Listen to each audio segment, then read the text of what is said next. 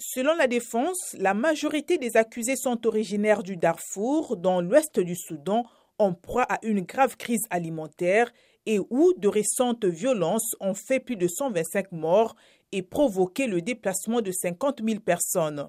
D'autres sont tchadiens et maliens, un est yéménite.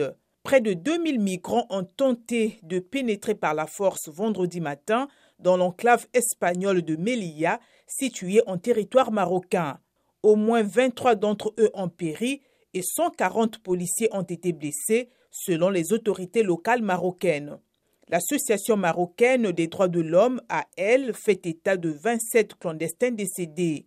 Selon les autorités marocaines, les 23 ont trouvé la mort dans des bousculades ou en chutant de la clôture de fer lors d'un assaut marqué par l'usage de méthodes très violentes de la part des migrants.